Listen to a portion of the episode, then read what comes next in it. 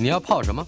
要泡茶、泡咖啡，可不要泡沫经济；要泡泡糖、泡泡澡，可不要梦想成泡影；要泡菜、泡饭、泡妞、泡书本，就不要政治人物跟咱们穷泡蘑菇。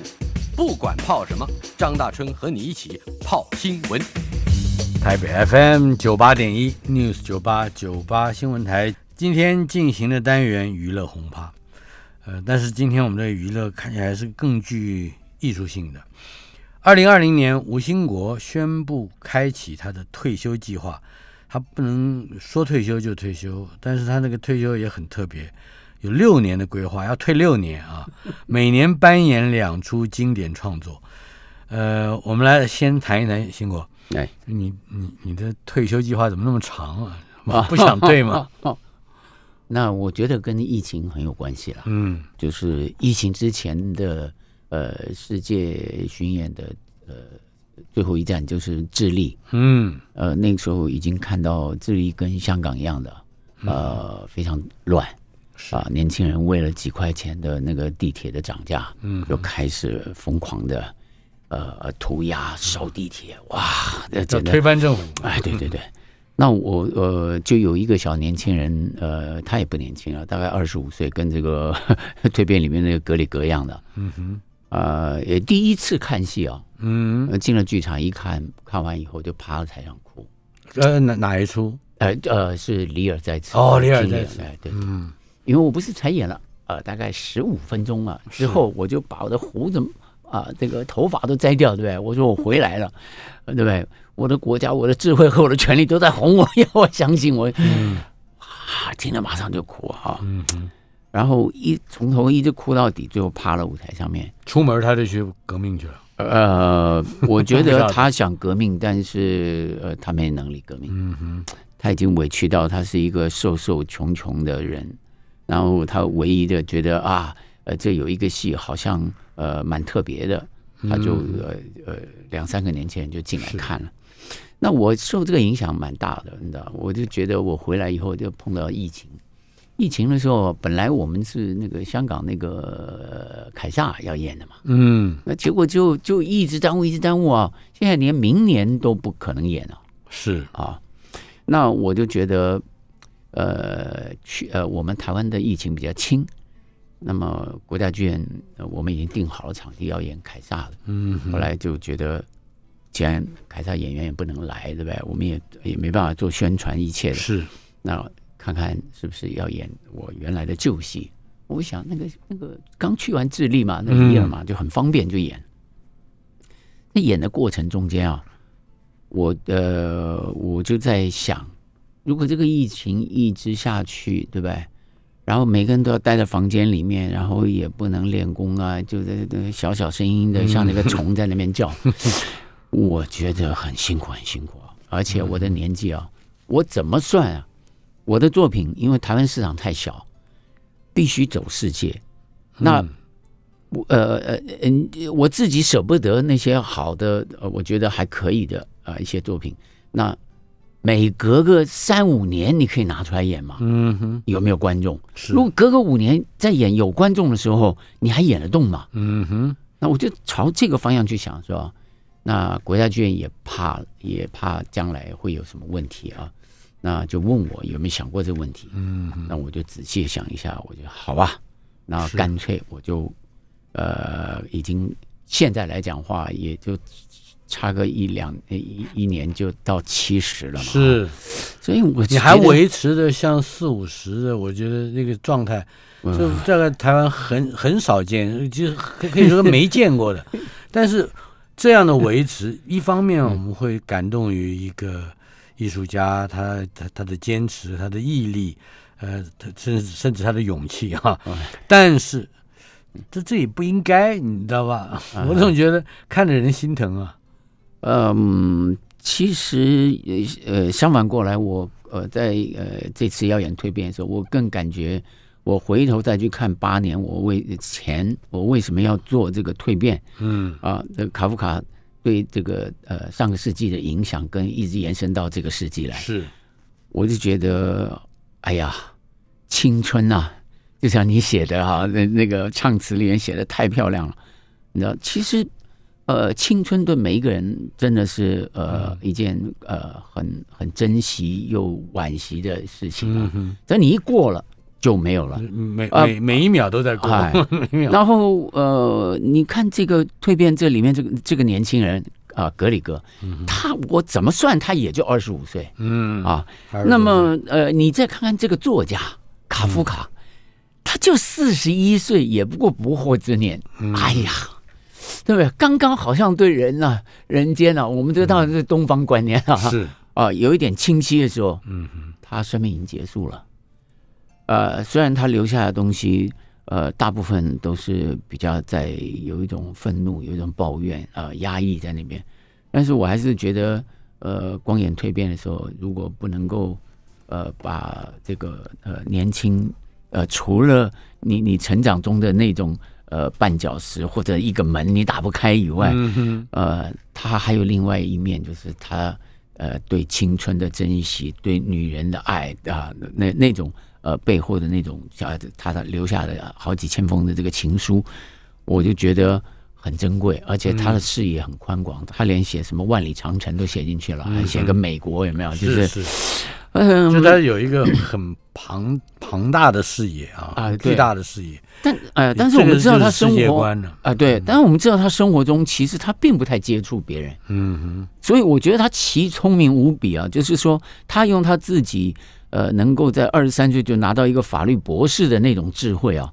去呃从文字书籍里面去探讨整个世界是怎么回事，然后他独立的。锁在一个房间里面，告诉他自己：“我就是这个想法，我废话写在，所以可能社交恐惧症跟 嗯伟大的世界观是互为因果的。是是是，即使你呃社交恐惧，但是 你可能还是一个能够穿透世界的人。倒过来说，这也许它就是原因，也许它也也还是结果。是，而且我我觉得最奇妙是这两种互为因果的呃冲撞关系啊，嗯。让他写出来的文笔简直是漂亮到你不晓得说他这一句下来为什么不不不按照我们的理理念去接那一句，而是他咚一跳的把跳到另外一个空间里面啊，嗯就去还是一样还在形容这件事情。所以这个上面来讲，我觉得他当然在文学上面影响我们呃后面的人很大很大。退休计划里面还有，我先是谈这个话题啊，嗯所以我还是嗯不能放弃。这退休计划这六年，每年两出经典，哎哎。大现在大致上已经就绪了嘛？你的排排有有有有有有有，呃，只看我的身体到底这一年里面是可以演两出还是演一出，啊哈，呃，就是这样的呃情况，因为一年不如一年嘛，所以我觉得老天爷也在心疼我啊。嗯。本来独角戏都是很累很累的，就是你一个人演一晚上嘛。啊，而而且这个在八年前创作的时候啊，它有呃超过一百二十分钟，就是两个钟头零六分嗯这样一个戏，中场没休息啊。那时候在呃爱丁堡演的时候，是那我现在觉得他应该演一百一十分钟已经算很不错，不能再剪短了，呃，再剪短就失去意义了。那么呃，整个我觉得就是说，我在排列的时候，就是首先当然是因为里尔嘛，嗯。啊，那时候呃，我觉得是去年的时间。对，那今年本来是先演暴风雨的，这暴风雨啊，在五月的时候啊，突然前一个星期啊，我们就全部都道具、人员、全部的音音乐，全部都排好了。前一个星期告诉你不行，里尔封确诊。了，暴风雨啊，暴 暴风雨。暴风雨，哎，暴风雨。就是 Prosperous 啊普斯伯洛斯，对对对嗯，结果后来哎，怎么后来怎么办呢？那那呃封就封了吧。嗯。那但下面这一档啊，呃，档期还在啊啊，就现在我要演蜕变这个，是。哎，本来还是留给这个这个凯撒，凯撒，哎，就后来我们想说，好，那个那个凯撒还是不能没办法演嘛。那演最简单、最直接可以拿出来的就是我的独角戏，最容易了。是。哎，那我就想说，好吧，那等于老天爷给我个机会啊，把这独角戏比较累的先演掉。是，哎，那我就赶紧去准备。嗯我觉得这个的，那当然之后也会有等待果陀啊啊，我甚至于我觉得我们曾经创作过一出新戏，在台湾并没有演过。嗯，那它是个歌舞剧，就是这个《西王母》哦哎，西王母，哎，它是个歌舞剧。那我觉得那个也很漂亮，就是说，呃，因为台湾的信仰呃西王母的人很多嘛，嗯哼，那我觉得这个戏也是在探讨我们最原始的宗教啊，王母娘娘，哎，然后其实她是每个人的的祖母，是是是是。嗯，就是从这个概念出发哎的。哎然后那个他在跟我们最早的历史皇帝啊，嗯什么甚至于到汉武帝都有一些关系，所以我就觉得哎蛮有意思的啊，可以哎拿出来演这样。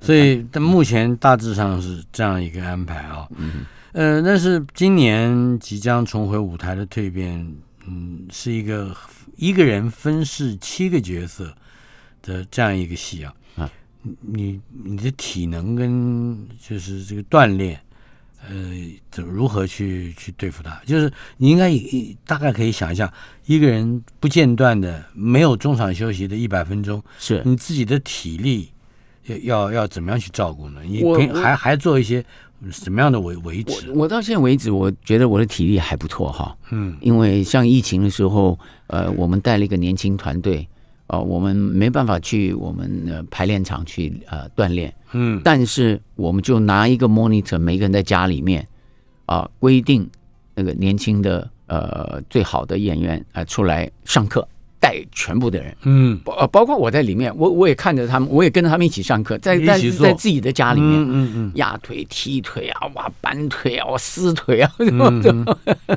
就是你你想办法把体力、把你的筋啊、全部都拉开，嗯然后我们还上文文系的课，还去他呃有一种呃通识课。这通识课就是我从前只练功，只教传统戏，扎他们的根底，嗯但是没有时间告诉他真正未来是艺术要怎么去走，我我的创作是怎么做出来的，嗯然后我们怎么去推销我们自己的作品，包括行政人员。他们怎么来帮我们去推销？他们到底要做多少多少多少事情才能完成一个这么艰难的一个表演？跟八年以前相比啊，嗯嗯，两件事情，一就是你的体力，你觉得一点问题都没有。我觉得只有我的膝盖，啊？哎，我觉得我膝盖中间你还受过伤？嗯哎，对我去韩国的时候，把那个手膀子摔断了。啊。那么我我觉得 也是演暴风雨啊。嗯 其实不是我功夫不行，是因为那个那个铁架子嗯。站在上面，然后那件袍子就是表示我这个呃，Prosboro 是一个有法力的，所以那个袍子大概有四米高，对不对然后加了这个铁架子，所以一倒下来的时候，你想蹦都蹦不出来，嗯，就只被你自己困住了活活摔下去。四公尺。对对，哎，所以我觉得，我觉得这这也是老天爷在警告我嘛，哈，嗯，就是不要太得意了啊。这其实跟这个蜕变里面的台词差不多。嗯这是第一。第二就是，因为这是一个庞大的制作团队，那么八年以后重新来，嗯，那么包括什么服装啊，嗯嗯。这个呃舞台啊、陈设呀、嗯这即使是独角戏，恐怕这里面更需要一些嗯在嗯这个行政资源上面比较大的、呃是。帮助嘛。是是，我我们舞台呃，我我有个大冰山嘛，嗯。啊，就是唯一的一个场景，就是其实我设定了六个梦，但是这这个梦全部都在这个冰山的 面前表表演。嗯那呃，冰山呃已经老了，呃放了八年了，对不对？那我们再拿出来的时候，其实我们会重新给它喷漆啊，或者把它整个整理一下啊。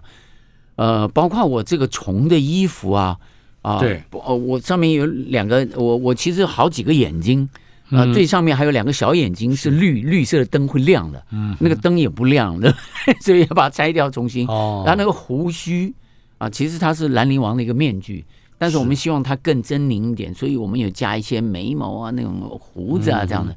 那那一些久了以后都不行了，对，就哎它本来是非常细细致的，哎可是经过八年之后呢，这还是要重新。是是，包括那个漆啊，有的颗粒啊，嗯，这都都脱落了嘛。啊，还有那个两个那个铃子啊，也是很很珍贵的。那那有的时候我不用的时候，当然就给年轻人他们到处用，就后来也也是不行。是，那我就觉得，我觉得那个呃，整体来讲，呃，东西都还在，只是旧啦，或者要修补一下啊。嗯哼，那呃有时候就要重新做。那我觉得这个上面有一点花一点时间，但我觉得还好，啊、最最难的是呃呃音乐啊、现场音乐，因为它有现代乐，有有有北管，有昆曲，有京剧，呃，嗯，有吹腔，还有吟唱，哎，对，还有吟吟唱，就是很复杂。那我们有乐团，有时候会呃换几个人呃人来演奏的话，是。好，那他要重新开始。啊，这个重新开始就变成呃非常非常的那个辛苦了。我们来先听一听《梦》，这是开场音乐，嗯、不不是很长，但是我们大概也不见得能完全听完，啊啊，听一段。哎，王以律做的。标题是《梦》。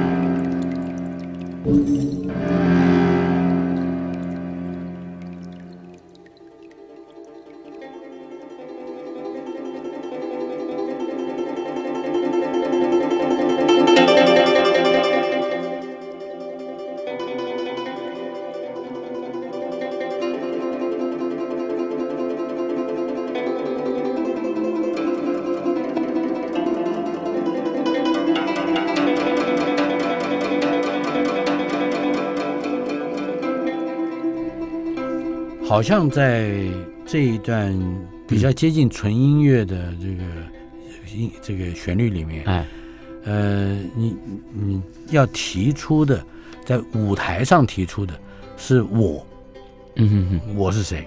是。我这先说这个音乐怎么去配合你的概念。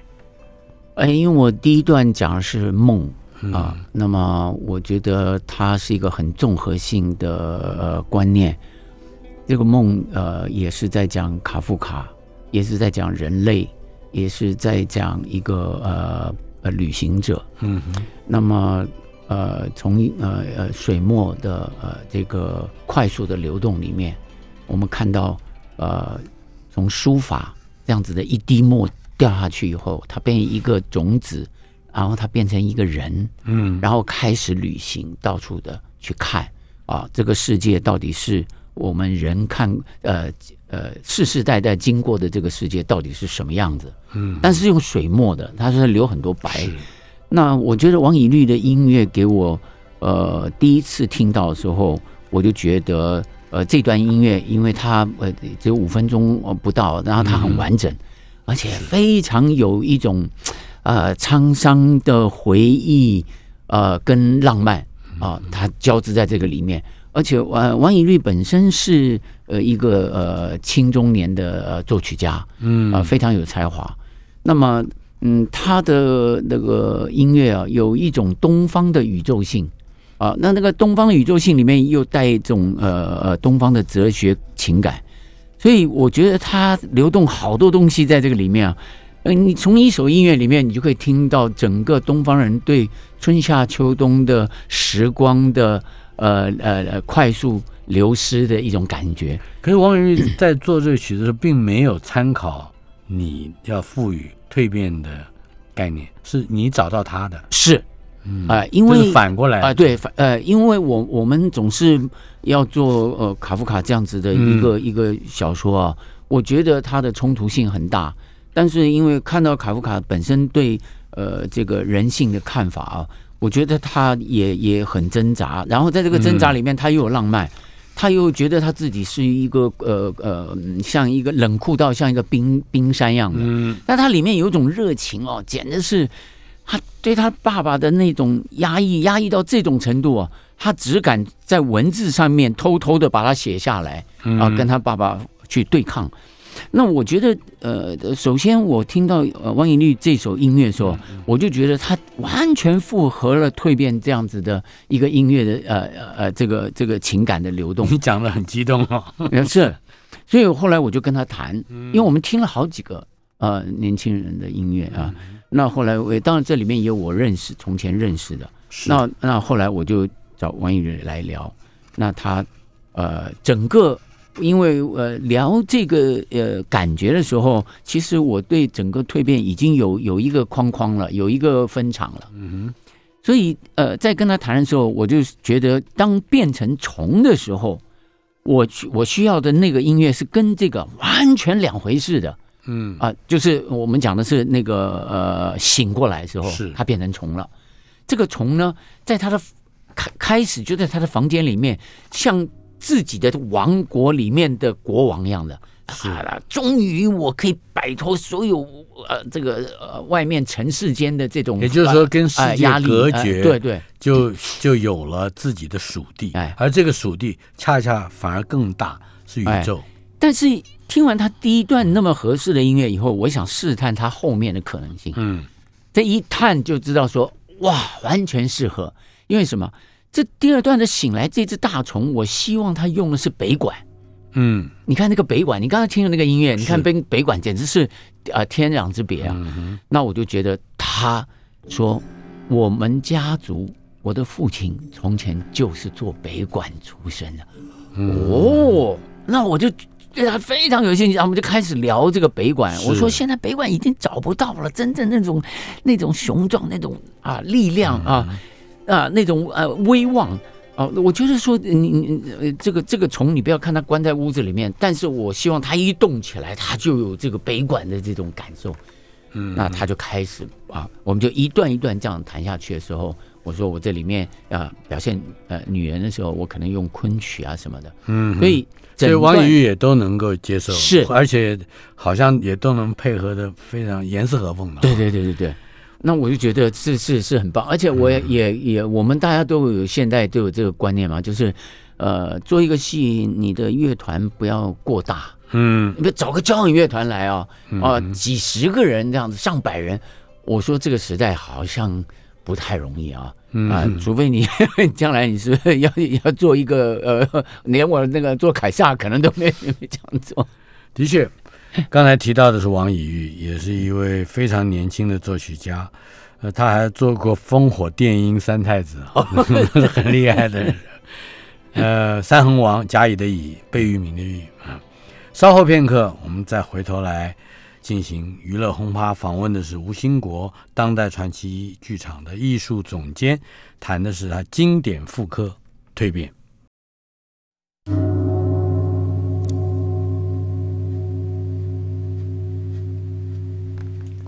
乐声之中，我们就会想起上一节节目之中提到的蜕变的作曲王以玉，嗯，以及呃，你刚刚还提到了北管，是，嗯，在我们接下来要听到的，就是跟北管有关了。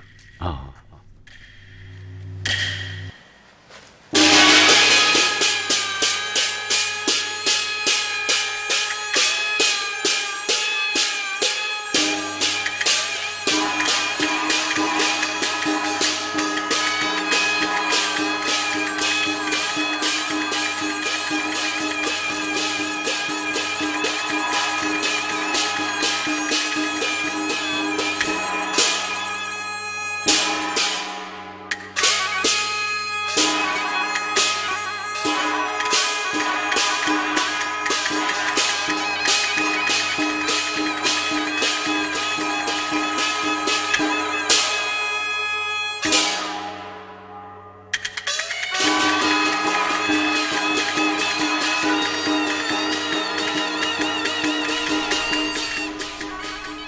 娱乐轰趴访问的是吴兴国先生，为我们带来的话题：当代传奇经典复刻蜕变。嗯，呃，哎，这段音乐这已经在我们现在的背景里面。刚才前面的几几个小节，好像那个大大的变形的虫醒过来了。是起霸了 哈。对对对，其实“起霸”这个名词非常好啊，嗯，就是把内心的一种霸气啊、勇气把它起出来。亮相，哎，对对，那我觉得呃，这个北管也有这个意义在里头，嗯就是它其实有一种呃，一个我呃呃军队要去打仗的时候，是。哎，或者要去一个庆典要去热闹的时候啊，或者一个甚至于是台湾有时候变一个丧事，对不对啊？嗯我们希望他家喻户晓，哇，我这个。呃，长辈他做了多多多多么呃呃了不起的事情，要公告周知哎对，哎，嗯那我觉得，呃，这个音乐呃，给了这个从呃从他醒来开始有一种恐惧，有一种挣扎，到后来他完全呃把自己放开来啊，然后呃认可他这个身体跟他的关系，是啊，然后他开始很自由自在的在这个小的房间里面，自己的天地里面，变成了一个小国王。然后他很很快乐，他从来没有的快乐，就在这样子变完虫以后，你不觉得跟我们现在的处境里面，防疫旅馆的人 是吧？社会隔离的、社交隔离的人很像啊。我觉得心态不一样，那是被关起来，这个是自愿被关。哎，不是啊，你一旦看这个戏，就会体会到说，哦，原来嗯我们是可以有这个能力的，是不是？我们是可以非常喜欢被隔离的。当然，呃，提到这里面的不同的音乐啊，除了昆曲、吹腔，嗯当然这里面还有呃戏曲的啊、京剧的音乐嗯啊，这里面有反二黄，那就要提到这个李连璧先生啊。啊，，对了，哎哎，李连璧先生他边跟我腔，对对边腔，他跟我合作很多很多戏啊，嗯。啊呃。我呃就呃包括呃我我呃不属于当代的。啊，我我在呃那个呃台湾戏剧学院做过两个戏，一个《阿 Q 正传》，呃一个《罗生门》嗯啊，那些腔都是他编的啊。啊，然后包括我自己这边的，从这个蜕变里面的唱啊，嗯。呃跳到我那个凯撒里面的唱是。啊，在呃更早以前呢啊，水浒忠义堂也是他嘛？呃呃忠义堂也是他，大对对对对。对对对，水浒三个水浒戏里面有一有一些唱的经呃戏曲的片段嗯。啊，都是他，因为我觉得呃他是湖南呃京剧院的，嗯哼所以他的呃你知道呃天高我们讲天高皇帝远吧，嗯湖南其实在大陆啊。从电视台开始，就是一个最创新、最有最敢去嗯创新的啊一种呃呃呃环境啊。那呃不晓得跟这个呃毛泽东有没有关系啊？但是呢，呃，湖南京剧院，你看他们做的呃作品啊，就呃呃呃这个这个呃，好比说那个呃洪荒大裂变，是高耀章，对不对？就是最最有名的那个徐九经啊升官徐九经升官记嗯啊，就是其实这些戏都是从他们那个团队出来，那都是是李连璧先生。呃王昭君、孙尚香也是他编的。是，嗯所以我觉得他他哎，他这就是不管是传统的或是嫁接的，像我们那个呃那个《阿 Q 正传》，我们就把那个草莽弄鸡公啊，当滴当当当当滴来滴哒当，也把它放进去哦。嗯那他就可以按照我们的想法，把它揉到这个戏曲的唱腔里面去。是是那个《罗生门》讲的这个日本的故事，对不对啊？是，哎，他就可以把日本的那个呀那个樱花的感觉啊，也也把它揉进去。我觉得大陆的这个作曲家啊，就说他们跟西方的作曲的形式很不一样，嗯嗯但是他们重新的去呃反刍，跟从样板戏里面去碰撞，是那后来他得到很多很多这样子的合合作的经验啊，我觉得这个上面。我我从每一次跟他去谈的时候，嗯他，一下子就能理解，而且马上能抓到。我觉得这个我们已经在听了。这是问时间，啊，问时间。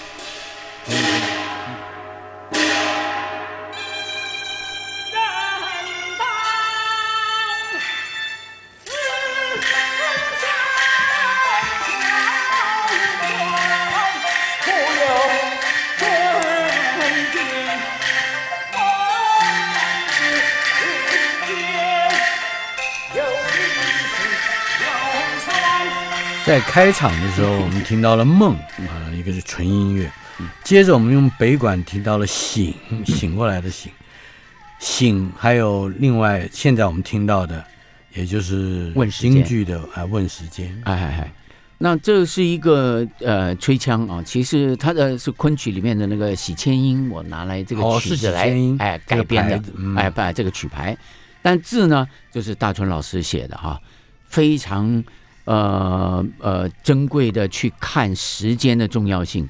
人到此生休短，浮游谁见？问时间，有情时有悬念，多少流连问时间。我看众生艰难，春秋容易问时间。无声即无大限，万古如眠问时间。不彷徨即疲倦，且彷徨消疲倦。姑且吟成一声叹，唉叹，问时间。这我写的，是的，八年了都忘光了，我一个字都不记，要命！啊，这是很很凝练的去谈呃时间的呃快速的消逝跟呃我时间跟我们的关系跟宇宙的关系，我觉得真是太棒了，跟每一个动物生物的关系。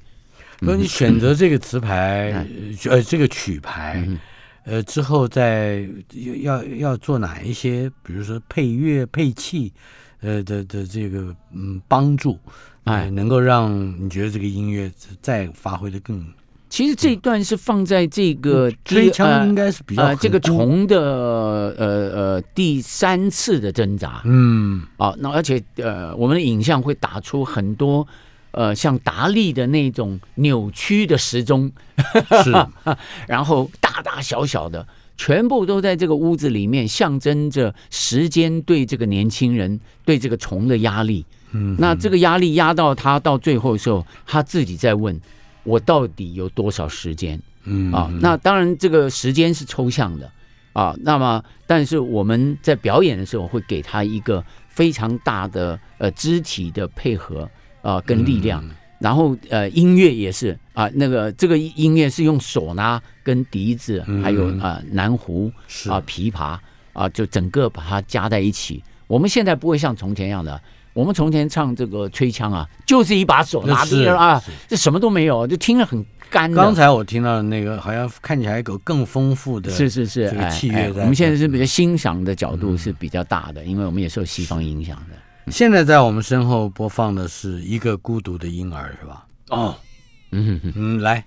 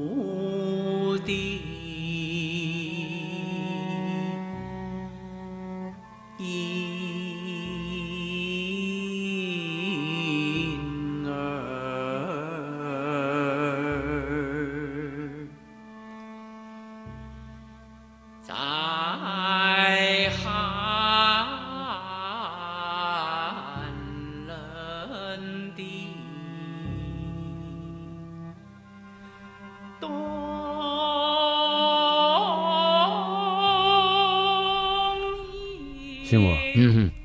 介绍这个婴儿。哦，呃，这是我们的第三场哦，其实就是第三个分镜，嗯也是第三个询问，呃，卡夫卡，呃，到底他为什么会写蜕变？那么这个门，呃，设定这个呃剧呃这一场的名啊，就是说，呃，其实卡夫卡从小出生开始，他是个犹太人，在一个德语系的这个、嗯呃最后的奥匈帝国的尾声，是，然后呃到处都是战争在挣扎。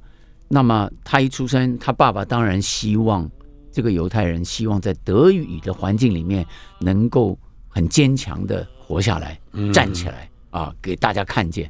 所以他一哭就把他丢到门外去。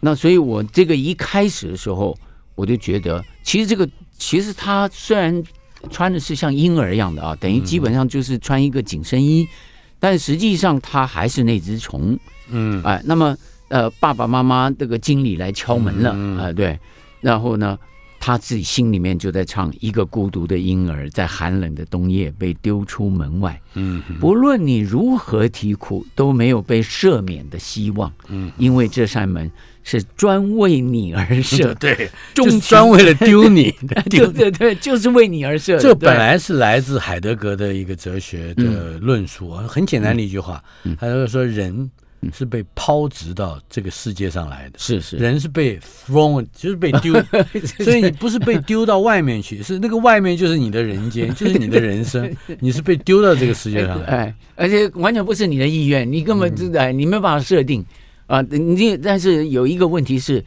这个戏可以谈到你结束的时候、死的时候是你可以决定的。还不急，还你还要看完一百分钟呢。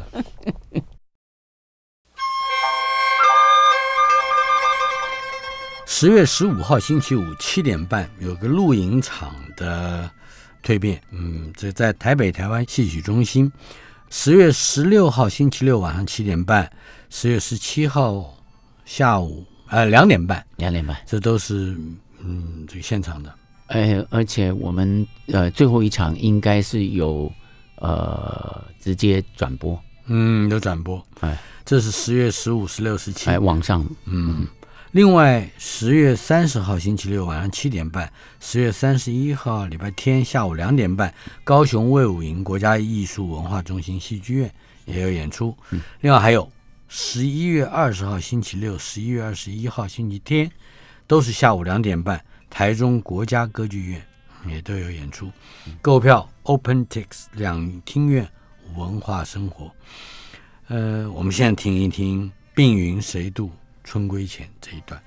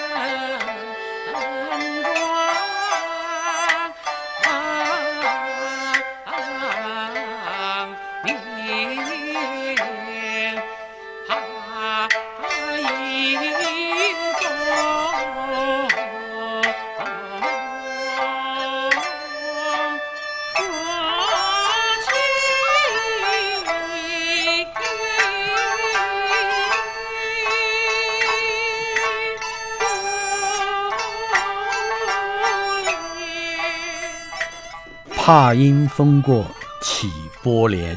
嗯哼，我们来谈一谈这一段《病云谁渡春归前》，这是一个完典型的昆曲，是它是《牡丹亭》里面的一段唱。是啊，那我其实想借着《牡丹亭》的呃东方的中国的古典美啊，来看呃卡夫卡本身他对女人的看法嗯啊，他写了很多的信给他的三个女朋友，甚至不止啊啊什么呃呃菲利斯啊，什么朵拉呀，就是呃好像他蛮喜欢呃很多年轻的女人。嗯哼那他甚至于他形容年轻的女人，他说他喜欢纯洁、完美、无瑕的女人啊。然后呢，呃，只要少女经过身边，呃呃，纵然是擦肩而过，少女芬芳的气息像一朵盛开的鲜花，嗯点缀着我灰暗的日子。那疲累、濒临绝望的生命，霎时变得，呃，鲜活明亮。嗯姹紫嫣红，你看这一下子就接到了、嗯啊！我就觉得《牡丹亭》啊，最有名就是赵楼袍是啊，原来姹紫嫣红开片。然后呢，这中间我就不断的男的、女的啊，虽然我已经化上妆，当场化了，化成女孩子了，嗯。呃，因为其实他对妹妹也有一种很很奇呃呃直接的亲情的一种爱，对妈妈的，那对女朋友的那个爱呢，完全被爸爸那个严厉的呃严肃的啊那个管制给淹住哎掩盖对对，完全掩盖了。所以，而且他又喜欢呐、写作，他你知道谈恋爱啊，就是黄昏的时候，对不对？然后晚上去偷情嘛。那晚上呢，舍不得，呃，非要写作，你知道吧？花很多时间去写作，所以永远没办法跟女朋友去约嗯会啊。我觉得这个也挺残忍的，对对他女朋友来看啊。所以我就把他的这种感觉啊，都一会儿用读的，用讲的，就是那年你很美丽，我很聪明，我与你结合就像昆虫与蝴蝶。你递给我一面镜子，却在镜中看见自己。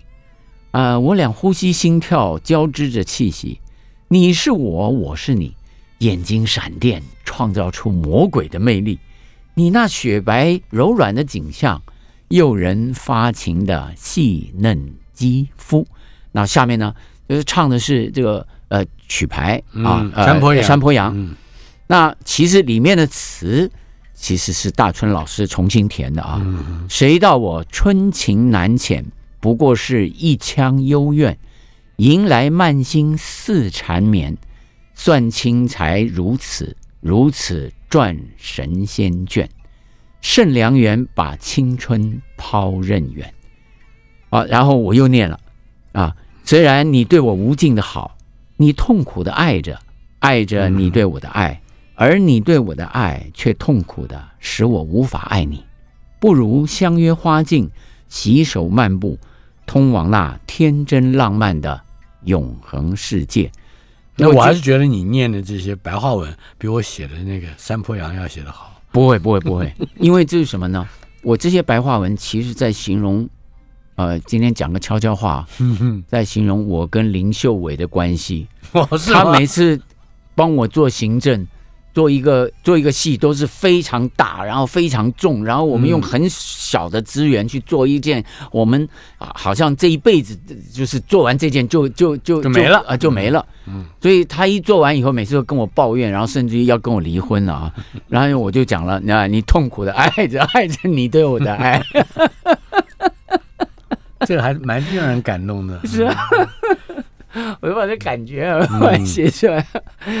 呃，那呃，所以这一段呢、其实呃，最后当然呃呃，这个女孩子呃呃爬到这个冰山上面去啊，嗯，去呃又呃其实是这只虫，对，呃，他最最寂寞的时候，他最大的安慰就是去抱那个美女的画像，因为他在年轻去推当推销员的时候，连谈恋谈恋爱的时间都没有，啊，他只能捡一些画报回来以后贴在他房间里面，最后他变成真的变成虫了。嗯 那么他最大的安慰啊，因为他爸爸妈妈都都没办法接受他这只虫嘛，妹妹也是开始越来越讨厌他了，只是送点吃的进来，最后他就每一次都是抱着这个虫啊去摸它，去亲它，就是。就是他年轻的时候，他还是觉得说他有一个失落感，这个失落感叫爱。嗯。那这个爱要从美女这边啊，哪怕是假的啊，是一个图像而已，是。对？他要从这里面得到，所以我觉得，呃，最后的时候，呃，他也有唱这个呃山山坡羊的二啊，嗯俺的情怀谁见，甚有三分腼腆。啊，呃，幽梦蝴蝶不肯牵，船与风光共流转。嗯偏跹，那彼岸碧草绵跹，烟间凝蜕变不问天。这也是大春老师写的，非常漂亮。然后最后他就中间那一句自杀了。中间那一句“船与风光共流转 嗯哼”，这是从杜甫的诗里偷来的。啊 最后要要招认，啊，这呃呃，我我觉得有时候其实你看我们用昆曲，因为嗯曲调的东西啊，你要有还是有专业嘛。那既然那个水磨调就是这那个经过古代这么多人对昆曲的这个啊、慢慢慢慢的呃去把它提炼出来的声音，我觉得这个太美太美了。所以那个曲我们其实基本上是不动的，然后我们去填词来满足我们对那个故事的诠释吧。啊，那呃这一段呢，我觉得最后当然它的目的啊，还是在把内心对妹妹的愿望说出来。他说：“哎妹妹啊，不要伤心啊，啊，你的琴音是我最大的安慰，你你呃千万不要放弃啊，我会好起来的啊。等我赚够钱了，一定送你进音乐学院，妹妹，梦想就在前面，不要停，不要放弃啊。那么我觉得这个呃，他可以说从这个里面去看到。”呃，虽然这个年轻人被压抑到他变成一只虫，但是他内心里面的那个爱啊，完全还是在寄托在一个妹妹的情感上面。是。刚才既然提到赵罗跑，我们来赵罗跑。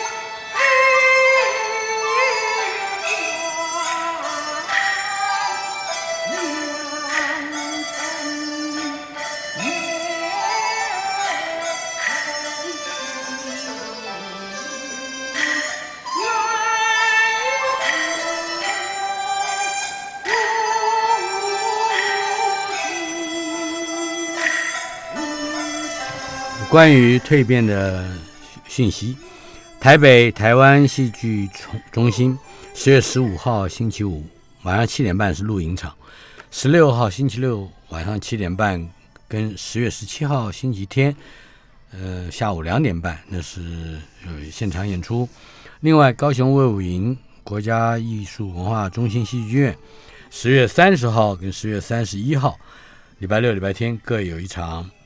台中国家歌剧院礼拜六、礼拜天是十一月二十号、十一月二十一号，都是下午两点半，也是各有一场。